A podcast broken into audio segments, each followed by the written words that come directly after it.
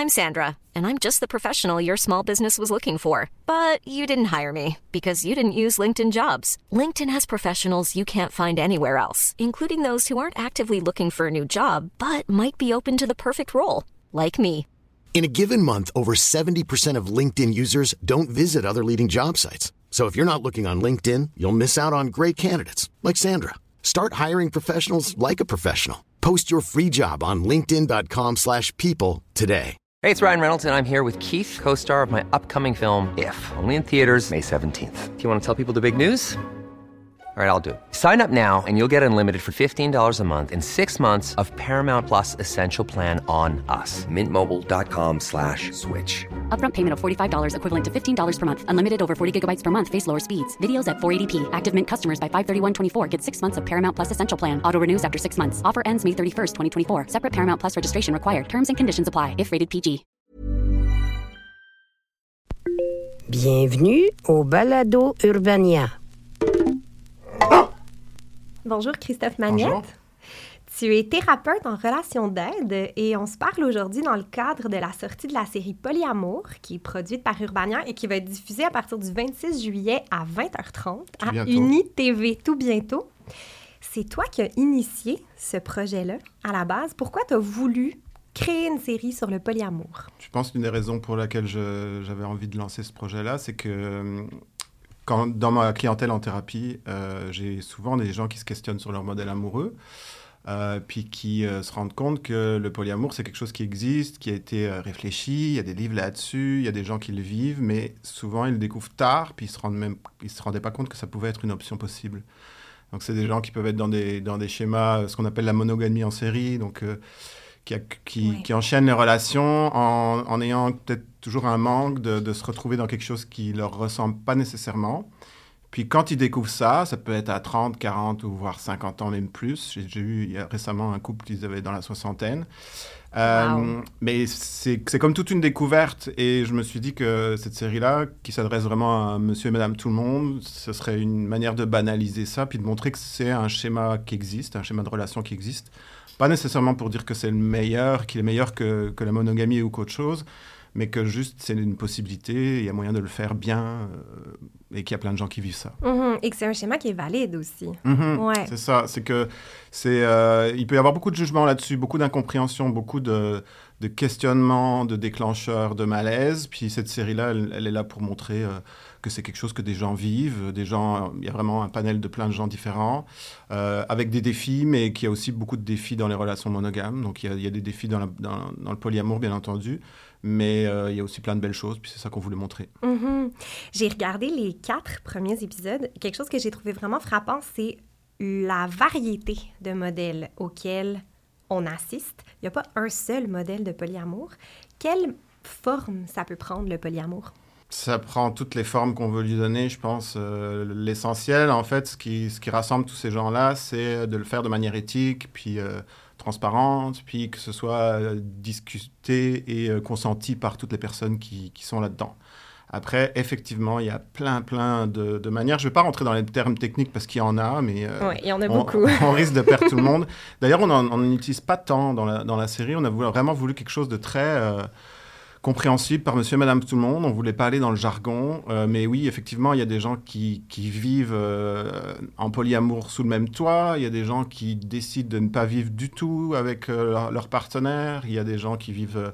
euh, euh, des relations où les plusieurs personnes sont en relation. Euh, Il y, a, il y a- il y a plein, plein de manières de le vivre. En fait, chacun décide et, et crée un peu le, le type de relation qui, Mhm. qui lui correspond. On entend souvent qu'il y a presque autant de modèles qu'il y a de personnes. C'est clair. Et je trouve que c'est quelque chose qu'on voit très, très bien dans la série. Comme tu dis, il y a des gens qui ont un partenaire principal et qui ont d'autres partenaires à côté. Il y en a même qui ont des familles. Donc, on a vraiment accès à tous ces modèles-là. Selon toi, pourquoi c'est important de présenter ces modèles-là, ces familles-là, ces couples-là? Ben, c'est ça, c'est qu'on voulait vraiment montrer que c'était quelque chose qui, euh, qui pouvait vraiment être vécu par plein de gens différents. Ouais. Donc on voulait avoir des gens avec des enfants, on voulait avoir des gens sans enfants, des gens plus jeunes, des gens plus, Mhm. plus vieux. Parce que justement, il y a plein de préjugés, il y a des gens qui vont dire, ah ouais, c'est tu vis ça parce que tu es dans ta jeunesse, puis quand, quand, tu, seras quand tu seras mature, c'est une phase, quand tu seras mature, Mm. tu vas retourner à un modèle plus traditionnel. Donc il y a des gens qui croient pas à ça, ou des gens qui disent euh, le polyamour c'est c'est ok tant que t'as pas d'enfant, mais après c'est beaucoup trop compliqué. Alors que non, il y y a vraiment des gens de plein de milieux différents, de plein de backgrounds différents, de plein de- de- d'orientations, de, plein de choses. On a essayé de le montrer le plus possible. C'était pas toujours évident. Euh, il y avait- bah, Il y avait des résistances. Par, par exemple, euh, le, le côté famille, ça a été vraiment euh, le truc le plus dur à amener. Parce que on, c'est pas seulement les, les adultes qui, qui sont, qui sont mis de l'avant, c'est aussi les enfants. Donc là, il peut y avoir euh, les préjugés, ils peuvent avoir la, la vie dure, donc euh, à l'école, euh, etc., etc. Donc ça a été vraiment le, le- le truc le plus dur à avoir, d'avoir des, des Mhm. parents. On a réussi à en avoir. On était très content de ça. Donc, on a vraiment essayé de montrer le plus de variété possible. Il y a sûrement des choses qu'on aurait pu montrer qu'on n'a pas montré, mais on avait juste six épisodes. Mhm, mhm. Tu dis on parce que tu participes aussi à l'écriture du scénario et à la recherche. Donc, tu as vraiment eu les deux mains dans le projet. Là. Ouais, c'est ça. En fait, j'avais un peu euh, plusieurs casquettes là-dedans. Euh, bah, le fait que j'avais initié le projet, mais qu'en même temps, bah, je suis moi-même polyamoureux et euh, thérapeute en relation d'aide avec... euh, J'aime pas dire que j'ai une spécialisation là-dedans parce que c'est pas du tout le cas. Je me, je me présente pas du tout comme un spécialiste. Mais avec la force des choses, avec mon expérience, avec, euh, avec différentes choses, j'en arrive à avoir de plus en plus de clientèle qui est, qui est intéressée par la, la non-monogamie éthique, on va dire. Ouais. Euh, plein de modèles différents, couple ouvert, etc. Et euh, par ces expériences-là, ben, j'étais amené à, à- à peut-être comprendre mieux ces gens-là, mais aussi à avoir des portes ouvertes dans la communauté, à avoir une crédibilité aussi, parce que Mhm. c'est pas toujours évident de montrer euh, la communauté si c'est quelqu'un qui est en dehors de ça, qui comprend pas bien. Il peut, ça peut être, le risque peut être de vé- véhiculer les clichés qui sont déjà euh, présents dans, dans la société. Donc c'était assez logique que je fasse, euh, que je fasse la recherche. Euh, puis ça m'a amené à rencontrer plein de gens, aussi à amener des gens que je connaissais déjà. euh, donc euh, ça, c'était assez logique. Après, euh, participer au scénario, ça s'est fait aussi on the spot, là, Mhm. en, en travaillant avec l'équipe d'Urbania. Puis au, au final, c'est c'est avéré que c'était pertinent que je rentre dans la série. C'était pas prévu au départ. Tu veux dire d'être à l'écran, vraiment, parce que tu es un des personnages de la série. On te voit en séance de thérapie. Personnellement, c'est des, des scènes que j'ai trouvées extrêmement fortes d'avoir accès à ça. C'est peut-être mon côté un peu euh, voyeuse, mais moi, le fait de rentrer dans ton bureau et de t'entendre en interaction avec des patients, patientes, pourquoi est-ce que vous avez voulu aller aussi loin en montrant ces scènes-là? Ben, pour être honnête, moi, c'était le, le côté où j'avais le plus de réserve parce que pour plein de choses, d'abord, euh, en tant que thérapeute, on a une certaine éthique. Donc, euh, euh, ouvrir la porte de quelque chose qui est, qui est réservé à- au côté intime, que... Au secret professionnel aussi. Exactement. Il y avait plein de questionnements que j'avais là-dedans. Il y a aussi de plus en plus de séries qui, qui amènent ce côté thérapie. Euh, Je voulais pas aller dans quelque chose de voyeur. Je me demandais si c'était pertinent. Mais on va pas se le cacher, les gens qui sont polyamoureux, ils vivent plein de défis. Puis c'est des gens qui ont souvent le, le- comment dire le, le- le- le courage, la, la force de travailler sur, euh, sur leurs déclencheurs, sur, le- sur leurs émotions, etc. Donc, qui vont beaucoup en thérapie. Puis, si j'ai envie de leur lever mon, mon chapeau, c'est quelque chose que beaucoup de gens devraient faire, euh, idéalement tout le monde. Absolument. Mais les- dans, la communauté polyamoureuse, c'est vraiment quelque chose de très banalisé, qui est très normal, parce que c'est normal de vivre des déclencheurs. Euh, les gens qui arrivent en thérapie dans mon bureau, aussi bien en couple qu'en en tant que personne euh, en individu, euh, qui me disent j'ai envie de me lancer là-dedans, je pense que c'est fait pour moi, est-ce que c'est facile?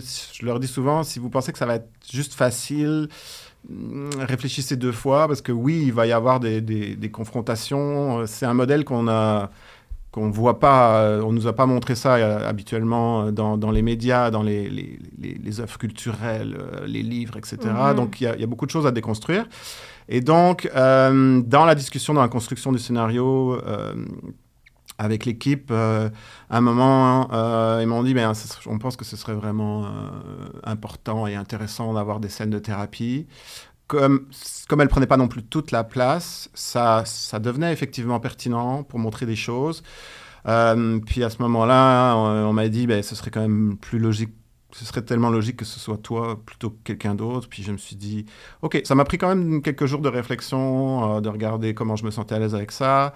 Bien entendu, c'est pas mes clients à moi, Ouais. c'est des gens qui euh, voulaient vraiment, qui étaient vraiment prêts à être filmés, à, à ouvrir cette intimité-là. Puis d'ailleurs, c'est, euh, il effectivement, il y a des, des super belles scènes, des gens très très Mhm. courageux qui étaient prêts à. Il il il y a vraiment un, il y avait comme un côté mission comme ça de, de se dire, euh, ils ne faisaient pas pour eux, ben, un peu oui, mais beaucoup plus pour montrer que c'est des, des émotions comme la jalousie. Il y a l'épisode de la jalousie, où il y a une scène très forte.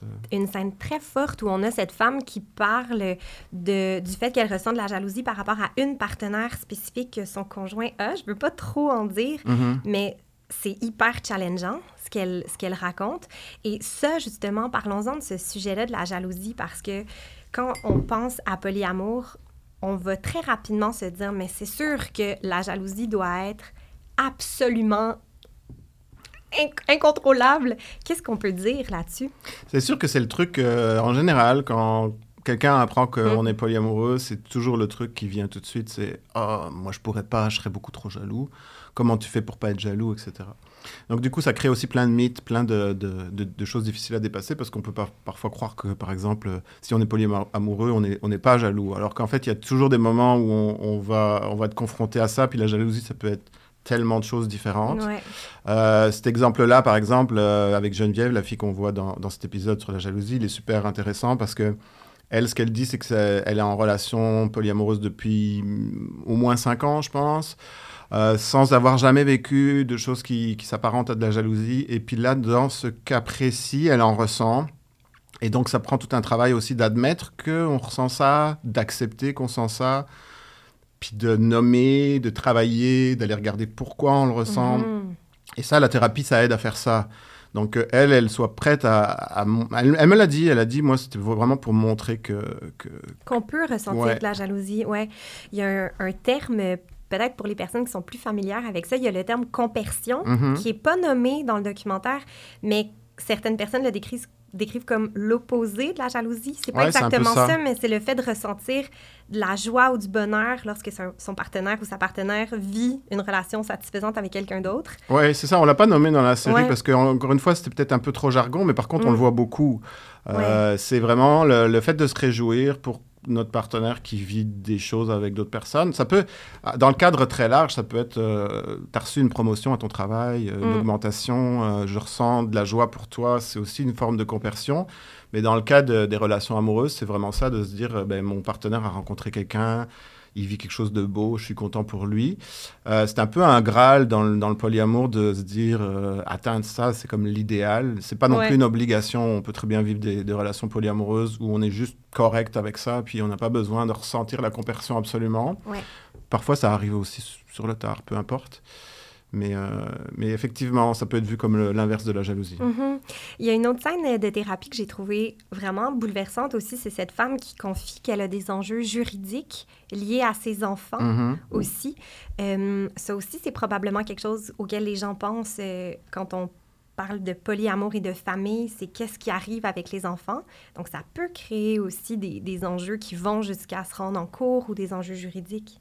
Ben, ça, ça, ça va justement dans le sens de ce que je disais tout à l'heure, que c'était difficile pour nous d'avoir des, euh, des parents, des Ouais. familles.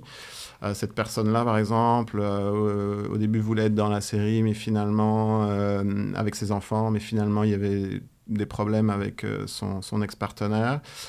Euh, on- et finalement, on a, on a eu l'idée de, de l'amener on ne l'identifie pas. Oui, elle, est, ano- elle reste anonyme, cette C'est personne-là. On ne voit pas son visage. Parce que justement, elle a vécu beaucoup de discrimination qui l'ont amené euh, à devoir se, se défendre en cours euh, Mhm. pour prouver que ben, ce qu'elle faisait, c'était respectueux des enfants, c'était éthique, c'était pas, ça, ça pouvait pas leur nuire. Mais euh, effectivement, c'est assez touchant, même si on la reconnaît pas, c'est touchant de, la- de voir toutes les épreuves qu'elle a dû euh, traverser pour juste prouver que euh, elle fait les bonnes choses pour ses enfants, qu'elle vit des relations qui sont euh, qui sont belles, mais qui aussi euh, ne mélangent pas l'intimité qu'elle vit avec des personnes, avec sa, sa vie de famille, comme n'importe quelle euh, personne monogame de toute façon. Exactement, exactement. Un autre euh, cliché qui est évoqué, je crois que c'est le personnage, ben le personnage, la personne Juliette, Mhm. qui dit que elle reçoit souvent la vision comme quoi les personnes polyamoureuses, c'est des personnes obsédées qui veulent coucher avec absolument tout ce qui bouge. Qu'est-ce qu'on peut dire de ça? Est-ce que c'est vrai, premièrement? Est-ce que c'est vrai qu'on couche avec tout ce qui bouge? Je répondrai Évidemment, pas à je cette fais une blague. non, non, mais en fait, c'est justement un des clichés qu'on voulait euh, déconstruire dans Ouais. la série. Euh, ça a été aussi un questionnement de se dire est-ce qu'on parle de sexualité? Qu'est-ce qu'on fait avec ça? Est-ce qu'on fait un épisode là-dessus? Euh, Ça peut être un sujet sensible dans, dans les communautés euh, polies de se dire euh, si on est identifié à la sexualité, on va être vu comme euh, quelque chose qu'on veut pas, euh, avec lequel on veut pas être associé. Mais d'un autre côté, quand on a des relations, il y a souvent de la sexualité, donc on voulait quand même l'aborder. Puis je suis, je suis vraiment content de, de la subtilité de cet épisode-là, parce qu'on voit vraiment le spectre complet de la sexualité. Il y a une personne qui est asexuelle dans, la, Ouais. dans cet épisode, qui, qui a peu de sexualité, mais qui vit avec une personne qui a plus de besoins sexuels. Euh, Il y a vraiment... Oui, on- c'est souvent associé à la sexualité. Non, c'est pas la même chose, mais ça fait partie, et c'est ça qu'on voulait montrer. Mhm. Ouais, c'est très réussi. C'est vrai qu'il y a- quelque chose de très subtil là-dedans. Absolument. Un autre aspect qu'on voit très bien dans la série, c'est l'aspect de la communauté. Euh, la communauté polie, les gens ont besoin de se rassembler entre eux. Il y a même euh, un homme qui organise euh, des soirées de, de rencontres, mais vraiment plus de réseautage, en fait, Mhm. entre des personnes polyamoureuses. Selon toi, pourquoi c'est important pour ces personnes-là de se rassembler? Ben, c'est sûr que quand, euh, comme je disais tout à l'heure, euh, les, les clients qui viennent en thérapie qui euh, qui qui savent pas qu'il y a des- d'autres personnes polyamoureuses, euh, ils découvrent quelque chose, puis là c'est un peu une porte ouverte à, à, à échanger, à, à apprendre, à découvrir comment ça se vit, etc. Puis aussi éventuellement à rencontrer des, des personnes. Donc, euh, c'est assez logique qu'il y ait des communautés qui se créent avec des événements, mais après, il y a aussi des sous-communautés, il y a, vraiment plein de, groupes, d'événements de, toutes sortes. Il y a aussi des gens qui vivent ça euh, de manière très euh, cloisonnée chez eux, sans, sans avoir besoin de, rencontrer d'autres personnes, à part leur relation, bien entendu. Mais c'est un peu comme n'importe quel... groupe, euh, minorité, etc. Ouais. Ça, c'est, c'est un sentiment d'appartenance, de, de se sentir qu'on n'est pas seul, qu'on on vit des, des défis, mais qu'on n'est pas les seuls à les vivre, de voir aussi qu'il y a des gens qui, qui ont progressé beaucoup. Euh, je, je le vois souvent, par exemple, en thérapie, il y a des, des gens qui viennent et ils vivent des défis euh, que des, des, des polyamoureux débutants peuvent vivre, mais c'est normal. Mais c'est de voir qu'après euh, après quelques temps, quelques mois, quelques années, on, on, avance vraiment par rapport à ça, ça, donne du courage aussi de se dire que hum, ben, on, peut, on peut avancer là-dedans, cheminer. Mhm. Puis sur le plan des enjeux, euh, ce que je trouve intéressant aussi, c'est que là, on voit des gens, par exemple, qui ressentent de la jalousie, qui vont réfléchir à quelle place la sexualité occupe dans leur vie, la famille, mais c'est des enjeux que tout le monde vit aussi. Donc, je trouve qu'il y a quelque chose de très normalisé de, oui, bien sûr que les personnes polyamoureuses vont vivre euh, des, des enjeux ou des défis, mais tout le monde vit des défis aussi. C'est pas propre à cette communauté-là, justement. Non, mais c'est ça, c'est que en fait, ce qui, ce- le point commun souvent euh, des, des personnes polyamoureuses, c'est qu'elles ont déconstruit un modèle que euh, on voit tout le temps. C'est le Mhm. modèle souvent de nos parents, de, de- des œuvres de fiction, etc. Et euh, elles ont le, le- le- la volonté, puis quand même le courage aussi, de, de se dire, mais je vais déconstruire ce truc-là. Puis je vais voir, moi, ce que c'est ce que je dis tout le temps à mes clients en thérapie, c'est tu, tu déconstruis quelque chose, puis tu le reconstruis. Si ça ressemble à ce que tu avais avant, comme un, un espèce de jeu de Lego, ben c'est très correct. Mais au moins, tu auras fait le travail de se dire, ben ça, ça me convient, c'est ça qui répond à mes besoins, etc. Et puis là, quand on déconstruit, on peut se rendre compte que en fait, euh, ça va être construit différemment. Mhm. Puis ça, c'est pour différents points, différentes choses, aussi bien la sexualité que le, le modèle amoureux. Que, euh, et oui, c'est les, les personnes polyamoureuses ont, ont fait ça dès le début, donc elles ont, euh, elles ont intégré ce, ce principe de, de déconstruction, de petits pas de recul pour dire qu'est-ce qui me convient vraiment à moi, sans nécessairement se comparer aux autres, même si on le fait souvent quand même. Ouais. Mais c'est tout un travail de se dire, je vais vraiment regarder mes besoins à moi plutôt que de copier ce que je vois ailleurs. Oui, parce que la pression de la société est tellement forte. Et ça, c'est intéressant parce que les gens, souvent, qui sont dans des communautés comme ça, qui sont marginalisées ou du moins qui sont pas dans la norme, se posent des questions identitaires est fondamentale que tout le monde gagnerait à se poser Mhm. justement sur c'est quoi ma vision de la sexualité, c'est quoi ma vision de l'amour, euh, quelle place ça occupe dans ma vie et tout ça. Et pourtant, ça revient peut-être au fait de ce que tu disais que c'est des gens qui vont plus en thérapie, mais la société au grand complet gagnerait à se poser ces questions-là plutôt que de juste intégrer un modèle parce que c'est ce qu'on s'est toujours fait dire qu'il fallait faire. Ben, de suivre, de suivre le chemin que, que- qu'on, qu'on nous montre, c'est de plutôt regarder c'est quoi notre chemin à nous. Ça demande un travail de le faire, puis euh, c'est pour ça que ben, c'est ce que je fais en thérapie avec, euh, avec les Mhm. personnes que je vois, mais c'est aussi ce que, ce que la série propose, c'est de montrer...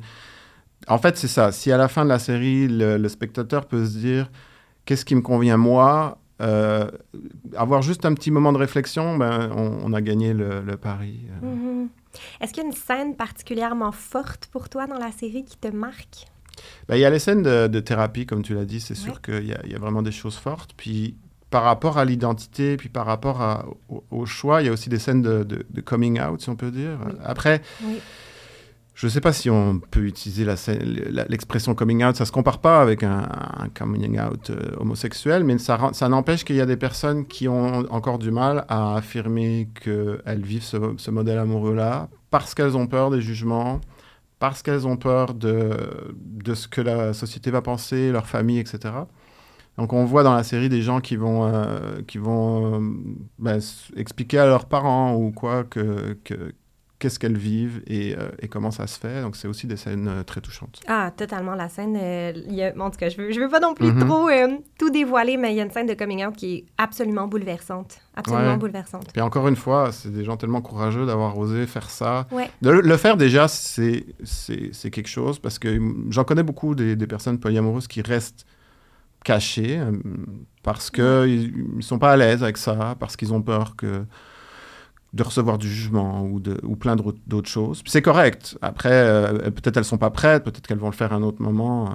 mais de le faire, déjà, c'est courageux, mais en plus de le faire devant les caméras, de, de- de montrer Tellement. ça, c'est c'est vraiment fort. Ouais, la vulnérabilité qui, qui, émane, qui Mhm. émanait de mon écran, en tout cas, était très, très puissante. Un mot de la fin, peut-être, pour euh, convaincre les gens de regarder la série? Ben, Dites-vous que c'est vraiment pour... euh, ça s'adresse à, à tout le monde, Ouais. que c'est euh, des moments pleins d'émotions, des gens super attachants, puis des découvertes d'un modèle relationnel qui est peut-être euh, pas connu. Si vous le connaissez, si vous êtes vous-même polyamoureux, ben, ça, va, ça va vous montrer que vous n'êtes pas seul, puis qu'il y a plein de défis et aussi plein de belles choses que, Mhm. que les autres vivent. Puis si vous connaissez pas du tout ça, ça va vous permettre de découvrir un modèle qui, qui, a, qui a plein de belles choses à, à montrer et vraiment des, des personnes très touchantes à voir. Mhm. Et que à c'est présenté sans jugement, avec énormément de bienveillance. Donc, euh, moi, je trouve que c'est une série qui fait beaucoup de bien, en tout cas. euh, pour l'avoir binge-watché d'un seul coup, euh, ça, ça fait sourire. Merci. Ça fait réfléchir Je aussi. suis content d'entendre ça. Merci beaucoup, Christophe. Donc, la série disponible sur UniTV à partir du 26 juillet. Merci. C'était un balado Urbania. Abonnez-vous donc et notez l'émission sur iTunes ou Google Play. E-boy.